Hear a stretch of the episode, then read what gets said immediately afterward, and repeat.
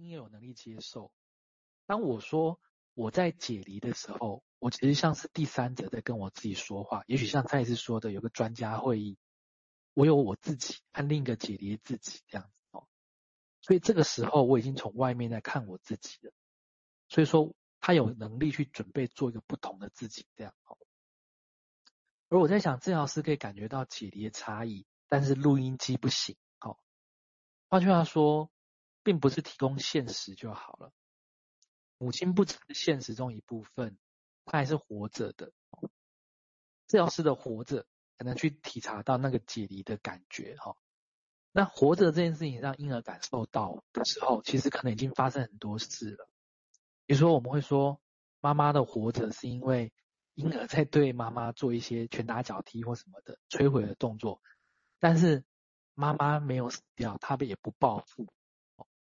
那这代表是妈妈可能有能力在现实上受伤跟自己的幻想里面同时存在。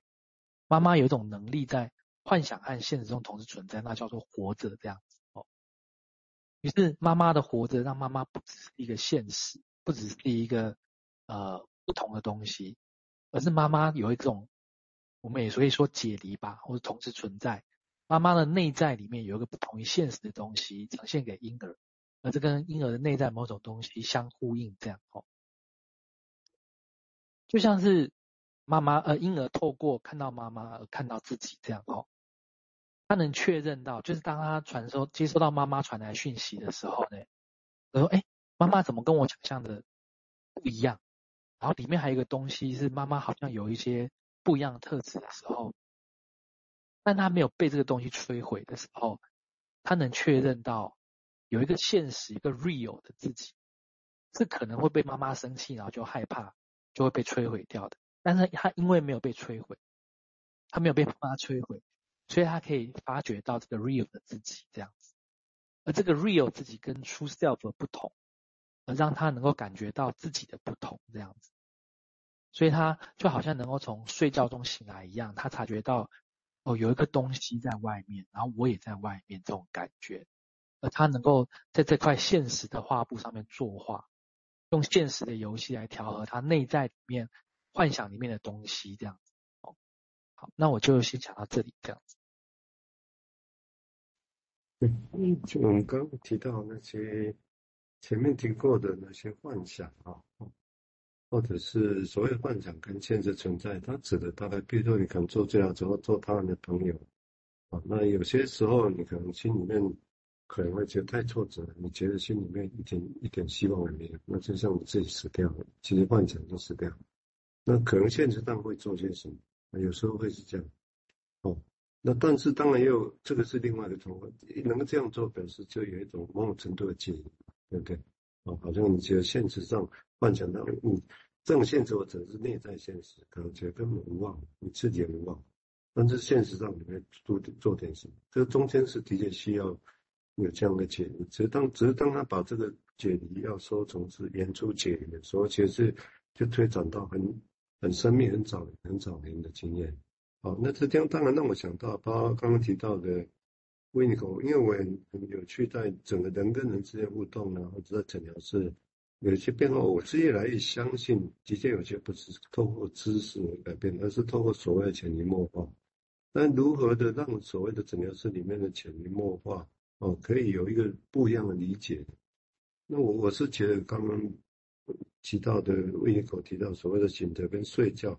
那种所谓的 dreaming 跟 dreaming 这两个东西。我觉得从这个出发去想，我只是说出发开始想而已，觉得还蛮有意思的。哦，白天跟晚上之间如何这些去交流？虽然其实李用也有说过了，叫 waking dream thought，其实白天晚上的夜梦的那些机制，在白天其实也都在工作着。哦，你就那些心里其实很勤劳，二十四小时都在工作，但那些如何影响的人？我我是觉得这个部分还要再细，可以细究的，不然我觉得很难说明所谓潜移默化这到底发生什么事情。我们现在请林斌再进一步谈，谢谢。嗯，对啊，潜移默化的那个过程里面，确实，其实如果仔细想，还有蛮多蛮多东西的。比方说，有些人真的是，呃偶像，很多人没有偶像，他讲一句话，可能就你就被改变了，就有机会改变。可是有时候你得真的去做一些什么，跟着你的你的重要的人去做些什么，才潜移默化。但有些时候真的就不是像我们以前一句话叫“近朱者赤，近墨者黑”嘛，你可能也没有干嘛，就是只待在同一个房间，或者那个如入鲍鱼之肆，久闻不闻其臭之类的这种概念，其实很多是不是想象的，那是一种身体的感受的过程，对。那这个东西又回到刚刚又明师提到的那个还蛮有趣的想法，就是那个解离哈，就是当我能力看到解离的时候，其实会不会其实就已经准备好要接受一个不同的自己？我觉得这个好好好像也还蛮有趣的哦，就是说，